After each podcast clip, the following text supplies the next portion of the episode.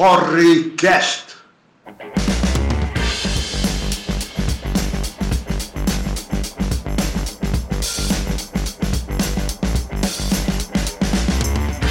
Saudações calorosas para você que nos acompanha nesse momento. Eu sou o Tom. Eu sou o Fabão. E eu sou o Canete. E começa agora mais uma edição do Porrecast, o programa que reúne um desgovernado time de desconhecidos para analisar os fatos da semana como eles devem ser analisados, de frente e de porre. E dessa vez nós vamos falar de morte. Ah, vá, vá. Só porque seu primo quase caiu da bicicleta na frente de um carro enquanto ouviu o podcast? Isso aí não é morte, isso é uma experiência de quase morte, rapaz. Ah, pois é, rapaz, teve isso aí. Meu primo não sabe conduzir uma bicicleta, né? E ainda bota a culpa no nosso programa. Pô, Fernando, sacanagem. Se isso acontecer, vocês acham que o programa ultrapassaria finalmente a marca de 30 ouvintes semanais? Sem querer desejar uma outra vez, claro. Cara, só alguns dos 280 primos que o Tom tem ouvem esse programa, cara. Você ainda quer matar um. Não, pois é, mas o, negócio da minha família é que você mata um primo, você tem 800 mais pra ouvir. Então, se você matar de pouquinho, não tem problema. Acho que dá pra gente fazer um, um peso legal ali entre o sacrifício dos primos pra chamar mais gente e a manutenção dos primos pra você gerar audiência, né? Mas eu tô falando de morte diferente. Eu tô falando de morte morrida assim por tiro, por doença, sabe? Pelas mãos do mal. É, que deprê, gente, mas é. É bom avisar antes que dá tempo, né? Que os ouvintes que ainda restarem desligar o programa, né? Antes de ficarem mais tristes. Exatamente. Mas antes de, disso tudo, vamos falar das nossas bebidas. Vamos para nossa já tradicional, para os nossos 30 ouvintes, a apresentação das bebidas. Canete, você que está voltando depois de um tempo afastado de nós, o que você está bebendo hoje? Estou voltando com o de sempre, rapaz. Vou na bola de segurança, na Mistel. Sigo na Xamamistel, propriedades xamânicas. Propriedades xamânicas? É, a gente falou disso no programa, não, não foi o Gordo que falou? Falou que tem um negócio que a Mistel. Ou foi você que falou, Tom? Alguém falou um negócio que a Mistel tem umas propriedades xamânicas. Eu não lembro. A gente lembra sempre da propriedade xamânica de ser a única cerveja que segura gosto depois da dengue, como a Carol sempre fala. Ah, então deve ser isso, deve ser isso. Por isso que foi cunhado o termo Xamamistel. Chamamistel, exatamente, olha. Cerveja boa, barata, com poderes xamânicos e aprovada pela Organização Mundial de Saúde, caso você tenha dengue. Boa escolha, Fabão. O que, que você tá tomando com a gente hoje, bicho? Cara, eu tô tomando a Mistel e eu vou falar um negócio aí, hein? A gente falou já uns programas atrás aí que esse negócio de inflação ia doer no bolso. Enquanto tava aumentando o preço da carne, enquanto tava aumentando o preço da farinha, do pão, beleza, tá complicado, mas assim, dava pra trocar a carne por, sei lá, batata. Agora tá ficando complicado, cara, porque tá aumentando o preço da cerveja. O item de primeira necessidade. Primeira necessidade, eu não posso mais comprar no excesso de cerveja aqui perto, cara. Agora tem que ir até o mercado, enfrentar a Covid, porque o Bigorrilho, ele quer que a gente morra. Então eu não posso mais comprar no SOS Cerveja, cara. Eu tenho que comprar no supermercado a cerveja, porque senão eu pago caro. Mas o que aconteceu na festa de cerveja? Eles só aumentaram muito o preço? Cara, muito preço, velho. Aumentou 80 centavos cada latinha em todos os SOS Cerveja perto da minha casa de uma vez. Inadmissível. Isso no caso da Mistel. Se eu não me engano, inclusive a Heineken foi pra 7 conto uma latinha. Pô, louco. Isso aí é impensável pro cidadão brasileiro. Não tem como. E o entregador falou que tá faltando garrafa, tá faltando latinha e que o pessoal vai encher a cara no final do ano e que em janeiro pode acabar o mundo e acabar a cerveja. É o apocalipse chegando, senhoras e senhores. Vocês estão ouvindo as primeiras trombetas do apocalipse se aproximando de nós. Pelo menos ainda tem a Mistel pra você, Fabão. Por enquanto. Não vai ter latinha, mas, mas eu acho que a Mistel ainda vai ter. É, então.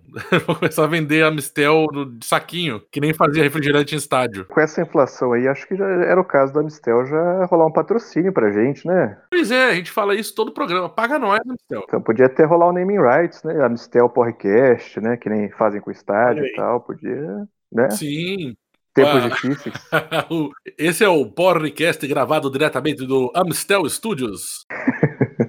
Arena Mistel. Arena Mistel. então, rapaz, vou apresentar a minha bebida aqui. Eu não comprei a Mistel hoje, porque a única conveniência que entrega aqui nos arredores da minha casa, os caras queriam cobrar R$4,99 numa latinha de Amistel. Falei, não vou Que pagar. Isso, rapaz, tá vendo? Tá um absurdo esse negócio de Amistel. Tá muito caro. Se você não paga nós, nós não vai ter dinheiro pra comprar a cerveja de vocês. Mas, cara, é aquele negócio. A gente tá fazendo essa propaganda gratuita da Mistel, tá caindo na boca do povo, o preço tá crescendo. Oferta e demanda. Uhum. Os economistas liberais tiveram tudo uma gozadinha na calça agora. Ai, oferta e demanda. Uh, A mão invisível, rapaz. a mão invisível. A mão invisível do Queiroz. A mão invisível do Queiroz. Mão invisível do Guedes, o nosso saco, né? Exatamente. E a, a mão invisível do mercado dando aquela dedada no seu rabo, né? Não solicitada. Enfim, como era para pagar caro na cerveja mesmo, eu recorri mais uma vez a uma marca local. Tem uma cervejaria aqui que chama Wunder. Wunder. Tá bebendo local, velho? Local é uma cerveja muito ruim. Não, não, uma marca local. Embora eu já tenha frequentado umas festas aí que uma local bem geladinha salvou vidas. Eu tenho que deixar isso bem registrado. Mas enfim, é uma cervejaria aqui do Height. E, rapaz, essa é a, da cervejaria mais chiquezinha que tem aqui, é, é a que tem menos frescura, é a mais barata. E não tem aquele negócio, ai, blá blá blá da Pale Ale, não sei o que lá. Eles têm trigo, Pilsen, Red, que eles nem explicam o que é, é só Red de vermelho, e mais uma outra lá. Aí, Aí- Aí, pedi- eu pedi daí dois pet. Porque, inclusive, eles tão, não tão dão braço a torcer nessas histórias de ai, porque é. Que eles não chamam de growler, não. Eles falam pet, garrafa pet de chopp, um litro e meio, 18 reais. A cerveja dos Uhum. caras é uma das melhores que tem na cidade. Não tem frescura. O preço eu acho honesto pelo que eles vendem. Tá gostoso pra cacete. Então, provavelmente deve aparecer com mais frequência a Vander aqui. Inclusive, o melhor chopp de trigo que eu já tomei de todos os tempos é essa marca que faz. É impressionante, é muito bom mesmo. como é que escreve? Fala aí pros nossos, os nossos ouvintes, faz favor.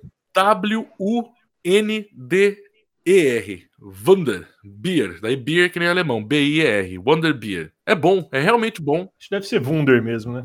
É Wunder, Wunder, não sei como é que fala. Mas é realmente muito bom. E qual que você comprou? Eu comprei duas, é, duas garrafas de um litro e meio. Eu vou beber um litro e meio da Red. Red. Não posso nem falar que é Red Lager, porque tá escrito só Red lá. E tá indo depressa, eu acho que. o- E tá batendo, viu, bicho? O negócio é, é forte. Esse programa tem tudo pra dar errado. Daqui a um pouquinho, né? Mas pelo menos a gente tem uma cerveja boa pra falar do mórbido tema desse programa de hoje. A cerveja cor de sangue. Muito bem lembrado, uma cerveja cor de sangue pra falar da morte. E quando eu falo da morte, eu falo de quem? Quem? Quem? Quem? Quem? quem? Quem? Quem? Quem? Jair Bolsonaro. Aê! Sim, senhores, porque enquanto os ingleses, que tem lá o primeiro-ministro que não sabe nem pentear o cabelo, né, que a gente apelidou carinhosamente ele aqui de pai albino do Guga Chakra. E, mas eles têm. Enquanto eles têm lá o pai albino do Guga Chakra, que não sabe pentear o cabelo, mas que conseguiu iniciar uma vacinação contra a Covid ainda esse ano, aqui os nossos três loucadinhos, né? Os nossos birutinhas, nossos governantes piradinhos, estão falando em pelo menos 60 dias para a Anvisa aprovar uma vacina emergencial. E estão prorrogando o vencimento de testes que estão para vencer, porque dizem que ainda presta. E nesse meio tempo, reduzem o imposto para importação de arma. Olha aí que beleza, rapaz. Porque seringa eles não conseguiram arranjar ainda. Eles não estão preocupados em arranjar seringa. Mas se não tem nada pra enfiar a vacina, vamos fazer um buraco com arma, com tiro, uma bela um tiro, a gente joga a seringa depois dentro do buraco. O que vocês acham? É uma boa ideia, olha aí. Imunizar na bala, né? O sujeito é imunizado à bala. Você a- embebe a bala em vacina e atira diretamente no coração do sujeito, que daí a vacina entra diretamente na corrente sanguínea. O peão vai sobreviver? Não sabemos. Mas essa estratégia mirabolante do governo Bigorrilho tem tudo para dar certo. Vocês acham que o Zé Gotinha vai chegar lá no posto e vai falar: faz arminha, faz arminha? Então, fazer com os dedinhos? Esse é bonitinho, esse é bonitinho. Cara, os caras vão colocar uma calça camuflada no Zé Gotinha e uma faixa vermelha na cabeça dele, tá ligado? vão fazer o Zé Gotinha pegar peso. É o ramo da saúde, entendeu? Você acha que o Zé Gotinha, em vez de, em vez de seringa, ele vai, ele vai aplicar vacina aquela pistolinha que deixava a marquinha no braço assim quando a gente era criança? Cara, isso daí é uma coisa que eu sempre penso, velho, que sempre se fala esse negócio. Eu sobrevivi aos anos 80, né? Que é, ah, ninguém, ninguém usava cinto de segurança do carro, não sei o quê. Lembra que botava aquela fila de moleque lá e todo mundo sendo vacinado com a mesma pistola? Tipo, se alguém tinha alguma coisa, passava pra todo mundo, rapaz. Quem sobrevivia Rapaz, nos é 80 verdade. sobrevivia a tudo. É, não, era aquela fila lá, molecada com a manga levantada e todo mundo na mesma pistola. Trocava, nem trocava. Parado. Olha aí, rapaz. Damares ficaria enojada se ela ouvisse você falando que todas as crianças estavam na mesma pistola. Por outro lado, o governo bigorrilho em geral ficaria satisfeito, né? Porque eles estão tudo querendo mexer naquela questão de, de redução de dano, né? Que aquelas, é, para quem não sabe, mas, mas enfim, a gente tem que explicar, é quando os assistentes de, de saúde ali, os assistentes sociais, cedem para quem está em uma situação de vício muito pesada os materiais, né, descartáveis para a pessoa usar, para além da pessoa estar tá numa situação de droga terrível ali, não acabar pegando uma doença transmissível pelo sangue, né, para não precisar dividir a, a, diabo da seringa. E o Bolsonaro quer acabar com isso aí, essa palhaçada de dar seringa pro drogado aí. Então, vacinar todo mundo com a mesma arminha, aprovado. Olha aí, rapaz, mais uma vez o Tom, o Tom vem, vem desgraçar vida e vem imitar esse desgraçado, essa voz filha da puta, que ninguém quer ouvir. Nem assisto mais TV para não ter que ouvir esse desgraçado. E aí vem o Tom imitar ele. Cara, eu já arranjei problema em casa por causa disso aí. Você não tá ligado. A minha digníssima. Por que, que você tá imitando esse homem? Eu tenho que ouvir a voz desse desgraçado quando eu não quero. Às vezes tem pronunciamento no jornal. Aí você vem falar, cala a boca, fica quieto, não imita esse homem dentro da minha casa. Você pode falar que é possessão, né, Tom? Pô, eu não controlo e tal, ele vem, né? Não é voluntário, né? Coisa ruim, coisa ruim, cramulhão, canhoto, sete pele. Mochila de criança. Mochila de criança, esse é o melhor apelido, rapaz. Pô, explica para mim, eu não entendi, velho. Você não tá ligado no mochila de criança, Fabão? Não tô, rapaz. Porque ele se Porque pendura nas inocentes, costas. rapaz. Isso, exatamente. Olha aí, rapaz. Nunca tinha ouvido falar disso aí. É maravilhoso. Eu adoro, eu adoro filme de terror, mas nunca tinha ouvido falar disso aí. É que o filme de terror que eu vejo não tem demônio. o filme, pior filme de terror que você pode assistir hoje é o Jornal Nacional, rapaz. Eu acho também. Inclusive, eu tava pensando aqui eu, no tom, assim, a, que ele já arranjou treta com a mulher dele, dele fazer aquele negócio. Chega no ouvido da gata e fala. Fala aí, Tom, que eu não sei imitar. Chega no ouvido da gata e fala: Que decepção pra esquerda do Brasil! Já pensou, rapaz? Como, como diz uma amiga minha, minha vagina secou. É, vai... Mas é, rapaz. Quem tem sorte no amor nesses casos é o nosso amigo Canete, porque enquanto eu tô aqui imitando Bolsonaro, ele impressiona as gatinhas imitando Lula, rapaz. Verdade. Companheiro, cara. companheiro Tom.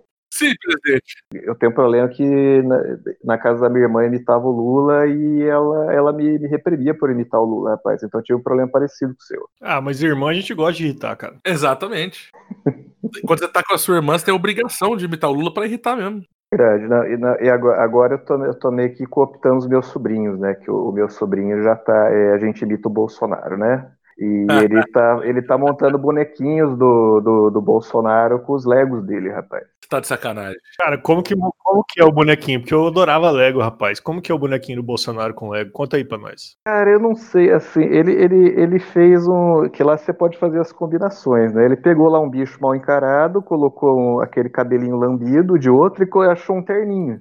Aí ficou igualzinho, rapaz. É uma coisa impressionante. Coloca a bunda no lugar da cabeça. Coloca uma, uma fralda na boca, né? Então, então... É igualzinho, rapaz, é impressionante. Aí nós fazemos números com o Bolsonaro, rapaz, faz arminha e tal, essas coisas. Não Cara, pode fazer o Lula, é proibido. Você pode fazer um bonequinho do Lula também e fazer um telecat com o seu sobrinho ali, cara. Fazer um, um ringuezinho e pôr os dois pra brigar. Não sei se tem o Lego Telecat, cara, mas eu gostaria de ter o Lego Telecat. Eu teria o Lego Telecat hoje, inclusive. Deve ter algum Lego do, dos WWE lá, daquelas luta livre americanas. Não é possível que não tenha. Ah, eu não ah, sei não, hein, cara. Né? O, o Lego tem de tudo, né? Deve ter sim. Porque isso é divertido mesmo, cara. Você põe um Bolsonarinho, um Lulinha, pega duas pessoas pra fazer as vozes, cada um faz um discurso e depois parte pra porrada. Você faz ali um chocolate quente, fala que é lama e tal, né? Deve ser divertido. Uma boa ideia mesmo. Esse negócio de gente lutando na lama não é as mulheres que faziam nos anos 80? Esse tinha que ser uma luta de primeiras damas. Rapaz, tipo a Michelle contra a Marcela Temer, assim? Isso! Ah, é, CD, é, CD. Machismo! Olha só, eu, eu, ia sugerir uma outra coisa, mas agora que você falou isso aí, eu vou sugerir uma outra coisa no final do programa. Pode continuar. Mas enfim, o negócio é que a gente fica aqui brincando, a gente fica aqui discutindo, mas a gente vai esperar um bom tempo para ter vacinação, se vier vacina, né? Porque o governo nem o Ministério da Saúde, que eu acho que o Ministério da Saúde, o cara tomou um esporro e tá com o rabinho entre as pernas, e quem tá dando as cartas é o Biro Johnson mesmo, entendeu? Mas o Biro Clóvis tá pondo empecilho para as vacinações, né? E é aquilo que o Fabão falou, bicho, tá querendo ver o brasileiro morrer. Tá cada vez mais essa conversa de, ah, porque não, a gente não sabe as projeções, se existe mesmo machismo chance do Bolsonaro em 2022, ele já tá lá, não vai votar em mim? Vou matar também. Não vai, vai morrer. Entendeu? Então tem essa questão da vacina, que estão enrolando pra cacete. Até o, o pai albino do Guga Chakra conseguiu organizar uma vacinação lá. Na verdade, não conseguiu. Alguém deve ter assumido a, o negócio. Aê! Alguém deve ter assumido o comando de vacinação lá enquanto ele brincava de Lego. Aquele cara tem uma cara de que ele fica sentado no dia inteiro na casinha do primeiro-ministro lá, jogando bolinha de gude e assistindo desenho. Uhum. Mas enfim, ele não entrou no caminho, não atrapalhou quem queria fazer. Aqui o cara atrapalha, velho. Isso. Tá tendo aquele rolo de desmantelar a política antimanicomial do país. Que é pra internar e dar eletrochoque mesmo. Você entendeu? O cara tá matando. E ia, ia baixar o imposto da arma. Ou seja, o maior Mas pensa feito... bem, cara. Quanto mais pessoa morrer por meio das armas que as pessoas vão importar, mais barato, menos dinheiro com vacina gasta. Que tem menos gente para vacinar. É. Uhum. Olha aí, rapaz. É estratégico, é tudo estratégico. Isso aí chama, chama mão invisível do mercado. Tá vendo? A gente aqui falando. A gente não entende nada da economia global. A gente não entende nada de gestão, rapaz. De, de, de gerir um país. Quem entende é o pirocóptero. Quem, entende é o Paulo Guedes. Né? Pra ver coisas prioridades, né? O dia que começou a vacinação lá na, no Reino Unido não foi o dia que teve o, a exposição lá do, das roupas da posse do, do Bolsonaro e da, e da Bichek? Mesmo dia, não foi? Nunca vi isso, rapaz. Um presidente fazendo brechó. não, rapaz, não diga isso. É um presidente estimulando a moda, rapaz, a alta costura. Ah, claro, o cara que, o cara que vai nas reuniões de, de ministeriais com camisa do Palmeiras falsificada né? Aposto que você vai ver a etiquetinha do, do, do terno do Bolsonaro, tá escrito João Paulo Gutierrez. Pois é, rapaz. Assim, né, teve, teve, várias versões no Twitter, várias montagens da, da, da, ali das roupas, né? Quais, qual foi a favorita de vocês? A que eu mais gostei era que do Bolsonaro colocaram uma camisa de força, da Michelle eles colocaram uma estampa de laranja no vestido, assim. Essa foi minha favorita. Eu vi um que eu não lembro qual era a roupa do Bolsonaro, mas que no, no lado da Michelle tinha um cheque gigante, tipo aquele cheque que o povo pega de, de, de assim, sabe? Eu não lembro qual era a roupa do Bolsonaro, porém. Mas, cara, é sensacional. O que eu gosto desse governo é isso. Tem presepada, governamental, tiro no pé na saúde, o escambau. Mas, cara, esse passo a mais que o Biro, Biro Leib dá, Bigorrilho, cara. Fala, fala, mal de Curitiba. que o Bigorrilho dá, esse passo a mais do Bigorrilho é que é sensacional, cara. O que que dá na cabeça do sujeito o país implodindo, o dólar nas alturas, o povo tá morrendo, a pandemia voltou pior do que nunca nessa segunda onda aí, não tem vacina. Alguém ali naquele meio pensou, falou: não, por que a gente não faz uma exposição da roupa da posse? E os caras deram sinal verde, porque é, é, é, uma loucura, você entendeu? É uma terra da fantasia. É agenda positiva, né? É a famosa agenda positiva. E abre a exposição justamente durante uma pandemia. Que ninguém vai ver. Eu acho que eles deviam deixar todo mundo beijar a faixa presidencial. Inclusive num evento que parece que ninguém estava de máscara, né? Tem isso também, né? Mas então, rapaz, esses extremos são maravilhosos, cara, porque é um circo. O Bolsonaro quer facilitar essa questão do internamento manicomial, que é pra garantir moradia depois de sair do governo, rapaz. Você vê, entre o Bico Rio em pessoa, Carluxo, o próprio Pistolinha. Mano, se, se for mais fácil botar uma pessoa no manicômio, esses caras têm tudo moradia garantida, bicho. Mas é complicado, porque no manicômio ele pode encontrar grande amigo dele, que é o Adélio. Como é que é o nome do programa aí? Queria substituir Minha Casa Minha Vida, Casa Verde Amarela? É isso, não é? Eu acho que é isso. É, não, ele tá garantindo a dele, né? Tipo, tá, tá pensando no futuro, rapaz. Casa Verde Amarela, que para mostrar que ele é louco, o programa Casa Verde Amarela tinha uma, uma janela muito mais alta que a porta e a Casa Verde Amarela era azul. Era uma casa muito engraçada, rapaz. pois é, né? Ah, meu Deus do céu. Rapaz, o pior eu nem sei o que é o pior, rapaz. Eu, eu perdi até a linha de raciocínio. É muita loucura, é muita doideira, rapaz. Essa desmantelação toda da questão de, de atendimento a quem, a quem tem problema mental, rapaz. Vai chamar o programa do quê? A camisa de força verde e amarela? É, é o eletrochoque rumo ao futuro? É isso que essa desgraça quer? Pra que ninguém. O cara pega e mete o bedelho em coisa que ninguém tá preocupado. Tipo assim, olha, tá funcionando. Vamos quebrar? Bolsonaro é uma criança de seis anos na casa do amiguinho que tem brinquedo melhor que dele. Você fala assim: hum, vou quebrar. Não fui eu que fiz. Ah, tá funcionando, é bonito? Eu vou destruir. É, é assim que funciona a mentalidade daquele rapaz, bicho. É, é triste. Olha, cara, eu acho que você está sendo muito educado. Seis anos é muito. Eu tô atribuindo capacidade mental demais pro sujeito, né? Seis anos ainda o chimpanzé ainda consegue fazer. O Bolsonaro tá abaixo do chimpanzé. Se eu não me engano, até sete anos, o chimpanzé equivale à mentalidade de um ser humano de até sete anos. Sem querer falar mal do, do, dos filhos dos meus amigos. Mas o Bolsonaro tem menos que um chimpanzé, rapaz. Menos que o chimpanzé. Por outro lado, a possibilidade do Bolsonaro mastigar a sua cara fora é muito menor do que um chimpanzé fazer isso. Eu tenho medo de chimpanzé, cara. Eu tenho mais medo do Bolsonaro, mas eu tenho medo de chimpanzé. Cara, principalmente se for o. Como é que é o nome dele mesmo? O Bubbles. Quem? O chimpanzé do Michael Jackson? Não, rapaz, o chimpanzé do, do Planeta dos Macacos. ah, o César? Ah, é isso, o César, isso. Uhum. Você não compara o, o, César ao Bolsonaro? Não, claro que não, exatamente isso que eu falo. Se o Bolsonaro não compara o chimpanzé normal ao César, que é, é um chimpanzé educado, que quer evitar a guerra, só não consegue, mas ele quer. Eu não vou comparar nunca com o Bolsonaro. O César é tipo o Biden, assim. Não é o melhor que a gente pode ter, mas é o que tem pro momento. É por aí. Mas deixa eu falar uma coisa sobre essa exposição de roupas aí, rapaz. Esse brechó do Palácio da Alvorada. Essa aí é a melhor forma que a gente tem para conseguir fazer a vacina entrar no Brasil. O especialista em logística que deixou vencer lá mais testes contra a Covid do que a gente já, já usou. E aí que a, que a Anvisa fez? Não, tá vencido. É igual a minha irmã. Minha irmã um dia pegou uma, uma, uma lata de leite condensado lá, falou: tá vencida, acho que eu vou fazer brigadeiro. Né? Porque já que venceu, eu vou usar. Esquenta, né? Esquenta que mata todos os micróbios. Abriu a lata de leite condensado lá, já estava na cor de brigadeiro. Mesmo assim, ela colocou cacau e fez o brigadeiro. E ficou indo ao banheiro e soltando aquele brigadeiro líquido durante uma semana, graças a esse leite condensado, porque na minha família as, as, as comidas não vencem. A sua irmã ficou uma semana emitindo discursos do Bolsonaro. Por, por aí, por aí. Vários perdigotos. E aí eu descobri que o Ministério da Saúde é igual a minha família, rapaz. A comida não vence. Quando venceu, a gente continua utilizando, a gente continua testando. A gente cheirou o leite, tá com cheiro de azeite, mas eu acho que se cozinhar sai o cheiro. É assim que funciona. O Ministério da Saúde foi lá, colocaram a Anvisa para falar assim: "Não, tá prorrogado esse negócio aí de vencido, rapaz. Não. Isso aí era Isso aí fica tranquilo. E aí, na hora de falar assim, cloroquina, que a gente já sabe. Não, tem que usar cloroquina porque.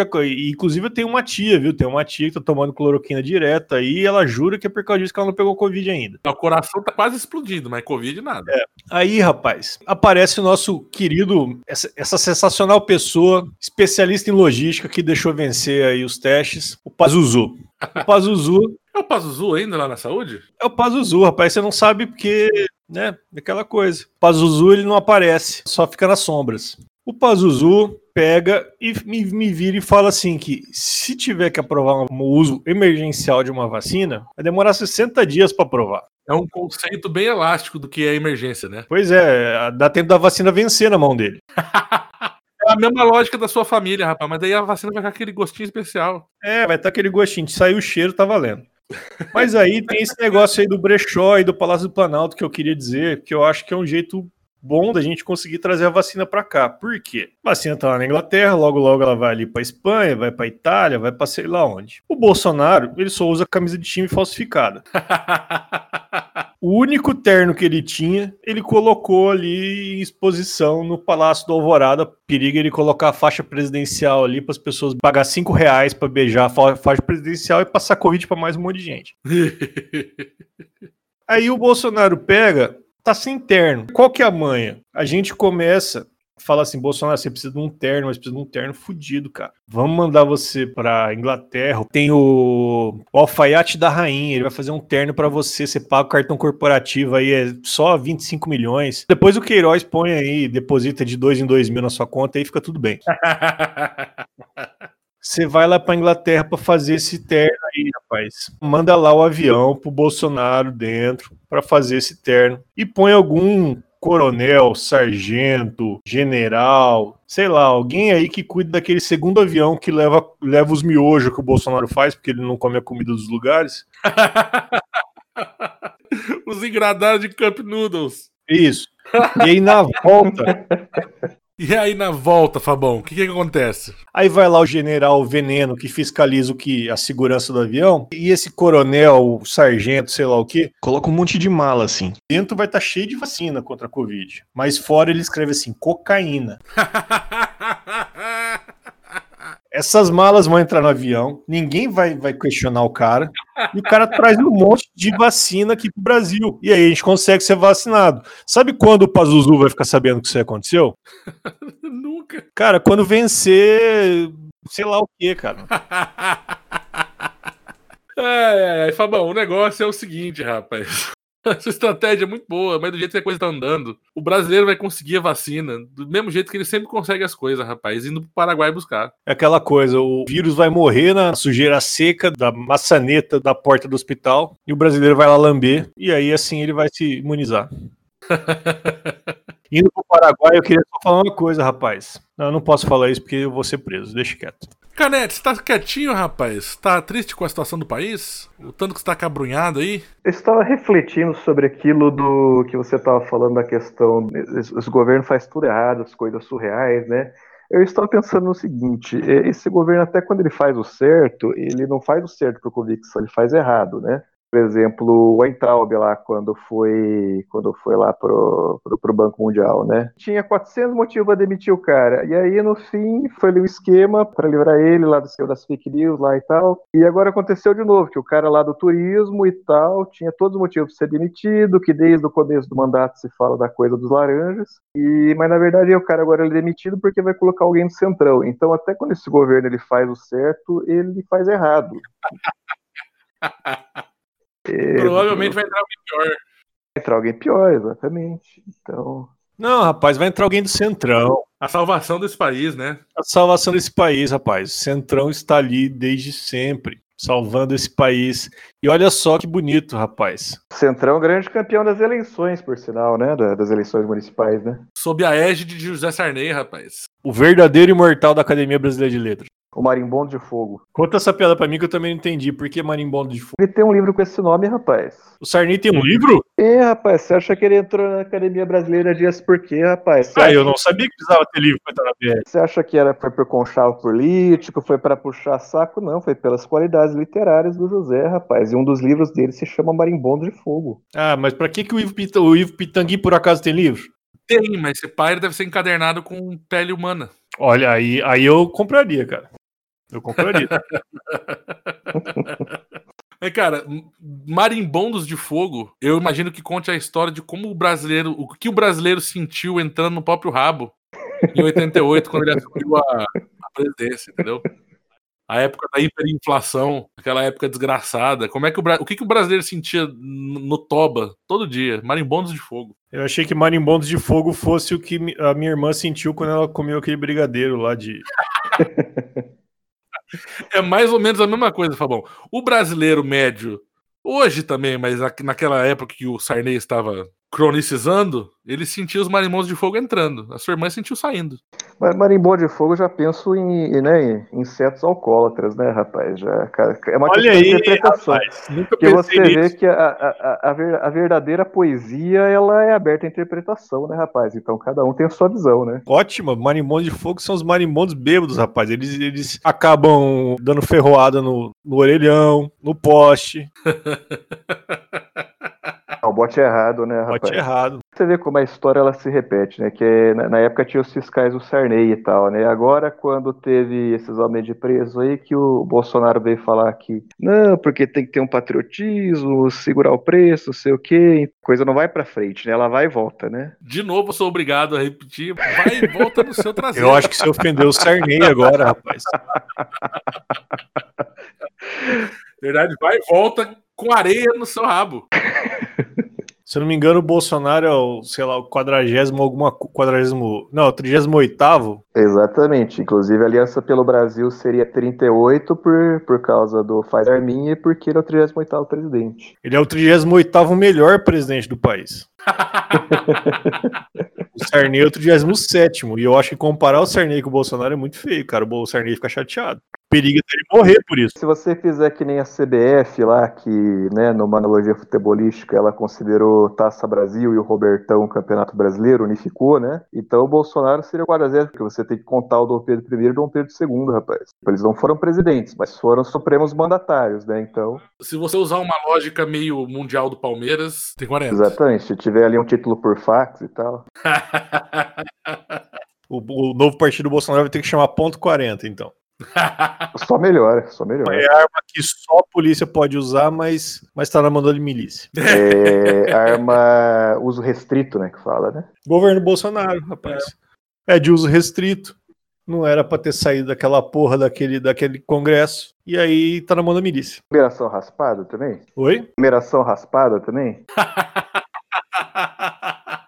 Ah, o partido ponto 40 com numeração raspada. que maravilha, rapaz. É, eu não sei nem por onde prosseguir, gente. Tá, tá muita tristeza. A gente fica dando risada aqui, mas é de desespero, né? Cara, a gente podia falar uma coisa mais leve agora, podia falar de racismo. Cara, eu acho que é pertinente porque nós já entramos nas analogias futebolísticas, né? Então a gente poderia falar do caso do, né, que, que aconteceu essa semana, que foi do justamente lá dos jogadores que saíram de campo por causa do, do quarto árbitro que fez uma ofensa racista. Esporte. Esse ano que a gente teve, teve a questão da repercussão toda do Black Lives Matter, então essa questão dos protestos antirracismo estão acontecendo em todos os esportes, né?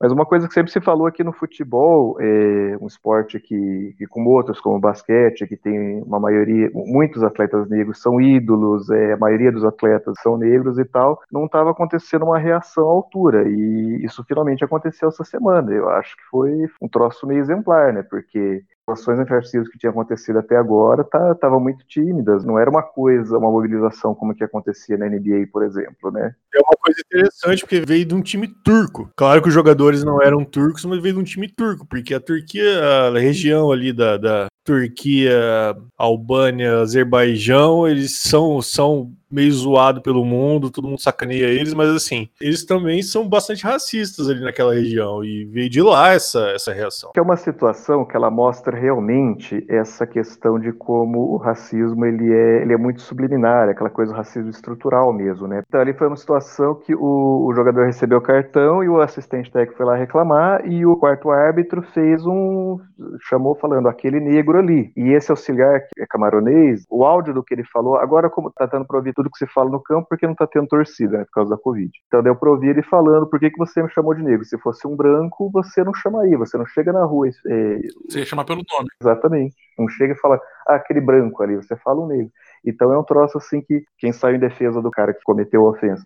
Ah, mas é negro não é ofensa, não, mas só de você ter essa deferência já está caracterizado o racismo. Na cabeça do desgraçado tem gente e negros no, no campo. Exatamente, porque nem, aí um, um, jogador reserva que era o Dembabá, que é um jogador senegalês, porque o, o Ebo, se não me engano, é, é camaronês. E o Dembabá é senegalês, nascido na França. O Dembabá foi para cima do, do quarto árbitro, mas ele foi, ele foi para cima, mas ele foi é, muito educado, eu diria assim, ainda mais na situação que tava, tava acontecendo ali. Ele virou e falou assim: você não diz aquele jogador branco ali que reclamou com você rispidamente expulsa ele. Você diz aquele jogador.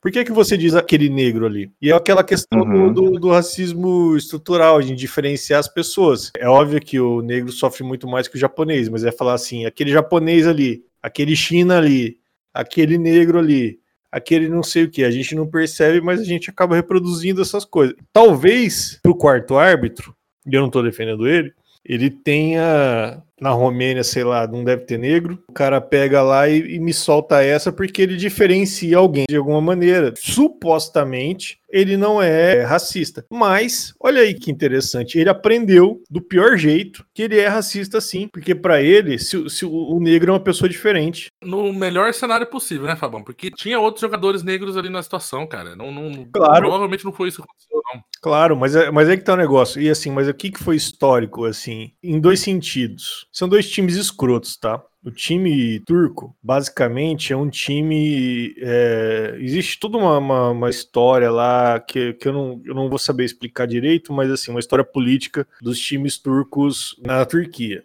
Obviamente que os times turcos estão na Turquia. Toda uma história dos times turcos na Romênia. Os times turcos, eles. eles as torcidas organizadas e. a Turquia é um país que se divide em, em dois continentes ali, tem, tem a Turquia, a parte turca na, na Ásia e a parte turca na Europa. E aí as, as torcidas organizadas, assim como oco- ocorreu aqui no Brasil, começaram a se revoltar contra o governo. O Edrogan foi lá e começou a patrocinar, patrocinar mesmo, dois times é, da região metropolitana da capital. E esses times, eu posso estar falando besteira, tá? Mas eu acho que eu tô falando certo. Que é como esse programa funciona. Exatamente. esses times, esses times acabaram crescendo com o dinheiro do governo. Por quê? Porque daí as torcidas organizadas iam defender o governo. É aquela velha história do, do governo Bigorrilho usar um monte de camiseta de time de futebol. Aí, um desses times é esse time aí. Então é um time meio que odiado na Turquia. E ao mesmo tempo tem o PSG, que é o time do Neymar, que é um time que a grana do petróleo da Arábia Saudita, do Catar, sei lá de onde que é essa bosta do, do, do grupo lá que comprou o PSG, controla o time. Só que os caras têm jogadores, né? É aquela velha história. De onde vem as verdadeiras revoluções? Vem do trabalhador. Os jogadores de futebol são os caras que ganham dinheiro pra cacete, mas de qualquer maneira, dentro dessa realidade aí, eles são os trabalhadores de dois, dois grupos que controlam times que são nojentos. Nojentos é a palavra que eu gostaria de usar. Desculpa se vocês acham que eu usei porque eu tava bêbado, mas essa eu usei de verdade. Justamente um- um jogo de PSG e Bakker que eu não sei falar o nome do time, resultou nos jogadores saindo de campo e, e gerando um momento histórico, assim. Eu acompanho muita parte de, de- de política no futebol e eu acho do caralho. E tem muita coisa legal que, que acontece, assim, do tipo, de relação de governo com clube e com seleção de país, obviamente, mas com clube também. E essa situação é uma situação, assim, provavelmente desagradável. Apesar, o Edrogan apareceu falando que o racismo é inaceitável. Por quê? Porque ele estava apoiando o, gru- o time que ele que patrocina.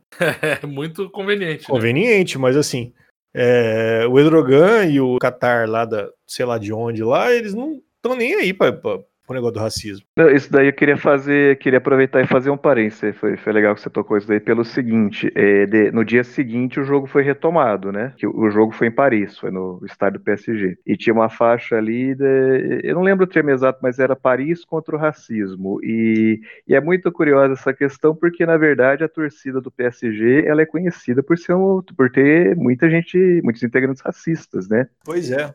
Inclusive, o clássico francês lá, que é o Olympique de Marselha, existe, existem muitas ofensas, porque Marselha, por ser do sul, Marselha é uma cidade que tem muita imigração argelina, do, do- ali, ali das ex-colônias francesas do, do norte da África, né? Tem muitas ofensas racistas, então real- realmente é, o- é uma situação que tem. O exemplo é legal, mas tem esse fundinho de hipocrisia. É, claro, e, é- e é aquela coisa, aquela coisa zoneada que.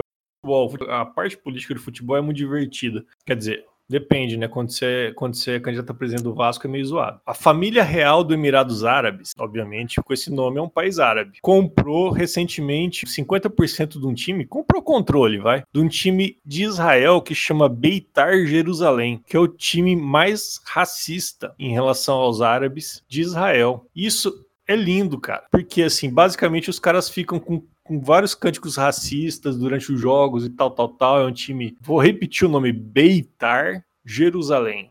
Jerusalém, rapaz, olha só. É, o Beitar Jerusalém é um time extremamente preconceituoso, já teve vários problemas aí, a UEFA é saco do time, tal, tal, tal, porque os caras não aceitam que se contrate jogador árabe, tem um monte de coisa. Esse time aí, é, eu acho que já saiu, mas até algum tempo atrás tinha um documentário na Netflix chamado Forever Pure, é, Puro para Sempre, que era a história desse time. Eles fizeram um documentário no período que eles contrataram dois jogadores muçulmanos, se não me engano eram, eram da Chechênia, e a torcida ficou revoltada e transformaram a vida dos caras no inferno até eles irem embora. Então, olha aí. Puta que pariu. Esse time aí foi comprado pela família lá do, dos- dos sheiks do caralho a quatro do Emirados Árabes. Eu não sabia disso daí, isso daí é sensacional. né? Sensacional, cara. Sensacional. Tome, toma essa realidade na sua cara, seus botos. É aquela coisa assim, você pode ser preconceituoso, você pode ser racista. O dinheiro vai te fuder a vida, rapaz. O capitalismo vai te fuder a vida o resto da sua vida. É aquela coisa assim, você pode, você pode morar em Santa Catarina. A Hungria brasileira. Daí vai lá o, sei lá, o, o maior Bernie Sanders e, e compra Florianópolis.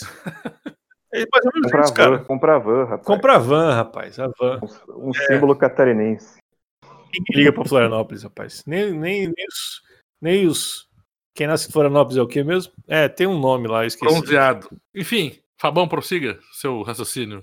Então era isso, cara. Basicamente a família real contratou, é, comprou aí o time o que era preconceituoso com os árabes. Eu acho que a partir de agora a gente tinha que dar o controle aí de Santa Catarina só na mão do- dos negros e dos judeus, entendeu? Tinha que dar o controle do Paraná na mão de alguém que, pelo amor de Deus, sabe o que tá fazendo. Tinha que colocar o, o- o Rio de Janeiro na, não, na mão de. Puta, não, não sei nem o que dizer. O Rio de Janeiro só fechando, rapaz.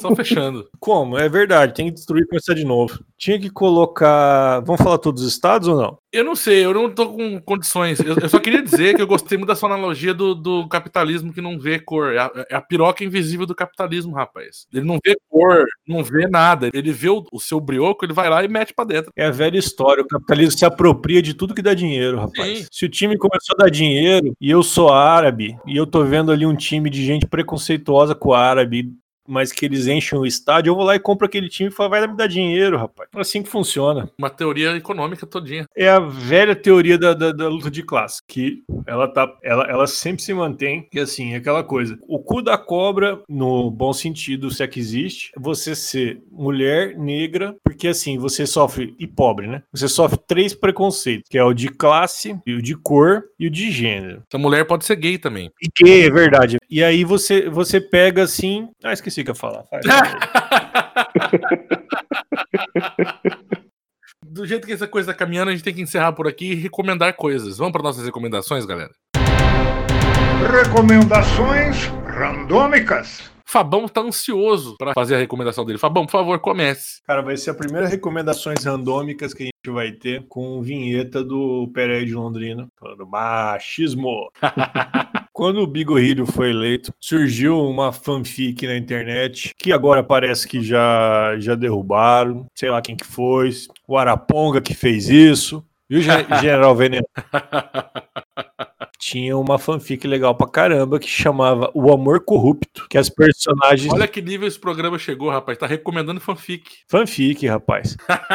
Personagens Marcela Temer e Michele Bolsonaro. Eu, eu na época, aí finados.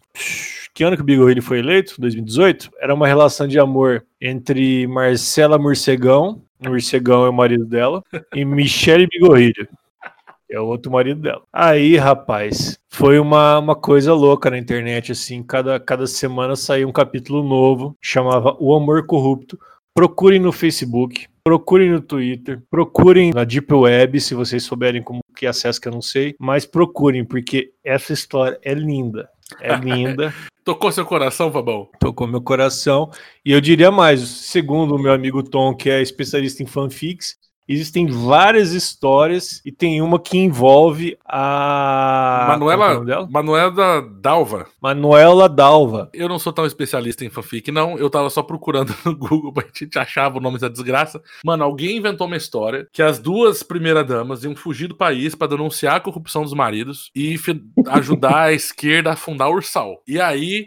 Eles pediram ajuda pra Manuela Dalva e no- nesse rolo rolou romance, entendeu? Porque toda boa fanfic que se preza, se não tiver gente se pegando, não vale escrever a história. Eu espero que alguém invente uma fanfic que envolva a Marcela Morcegão, a Michele Bigorrilho, a Manuela Dalva e a Luísa Erundona.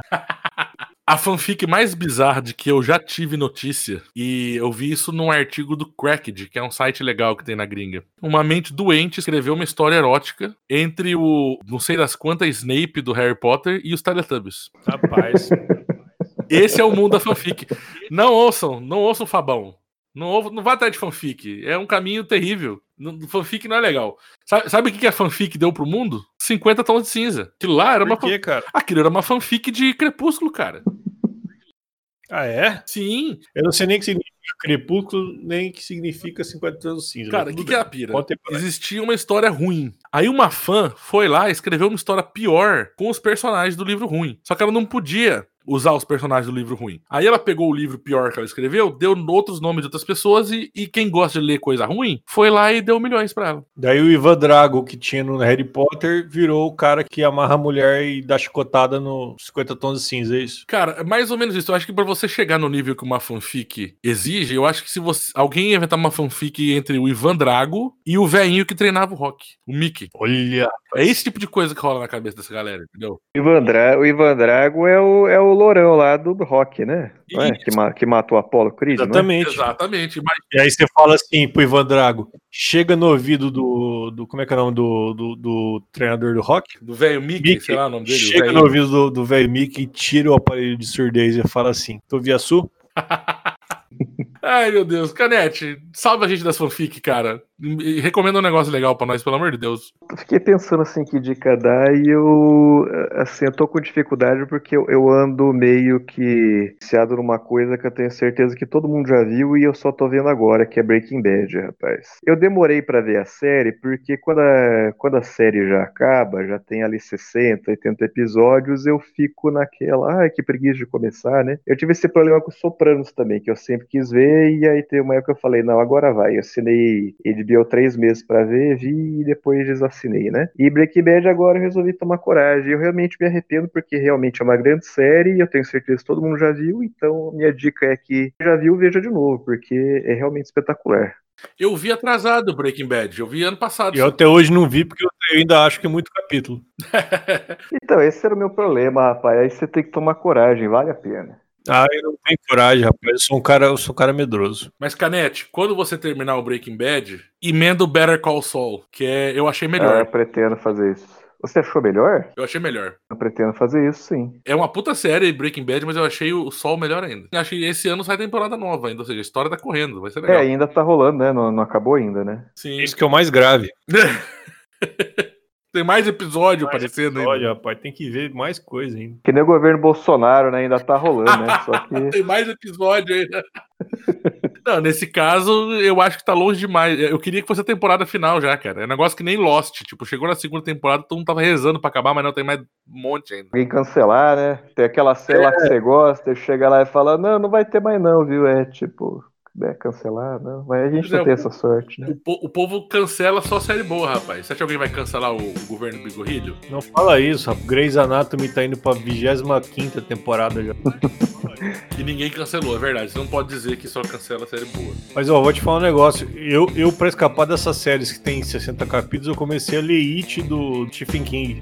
Mas é um livro enorme, não é? Não- Exatamente. Não é, mais, não é umas mil páginas? Então, mas pra escapar dessas séries aí, rapaz. Muito bem, Fabão. Você foi de uma coisa pra outra igual. Ouvir o Stephen King falando que todo mundo é filha da puta, vai tomar no cu, é muito mais legal do que ficar vendo série aí que, demora 60 capítulos pra falar que todo mundo vai morrer.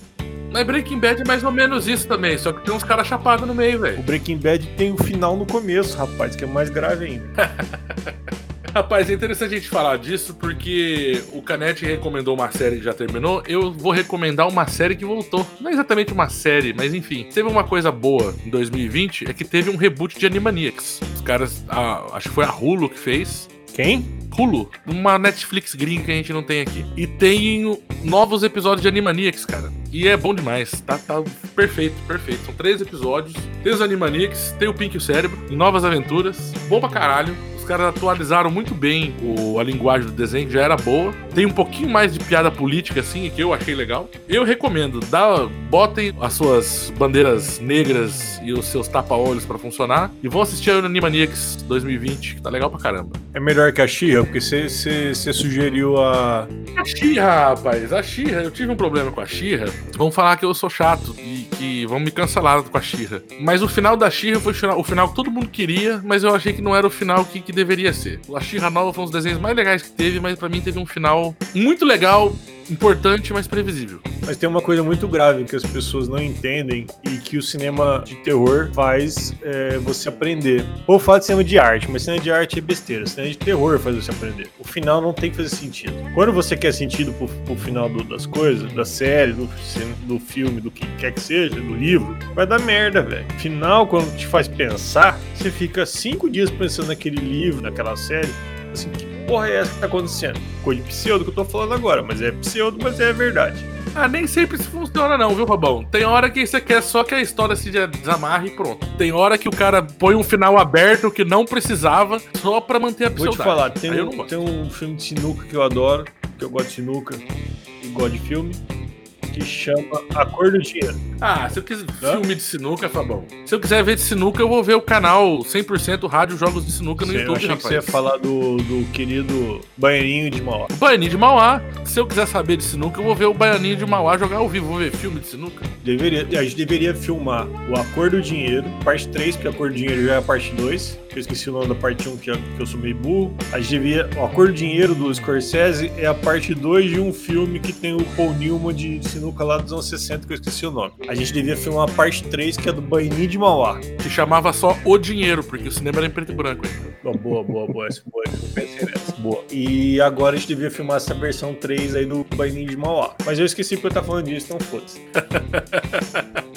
Enfim, mais uma vez a gente chega ao final do programa. Muitas teorias sem fim, muitas perguntas sem resposta. Pessoas bêbadas e não sabem o que estão dizendo. Do jeito que você aprendeu a amar esse podcast. Canete, muito obrigado.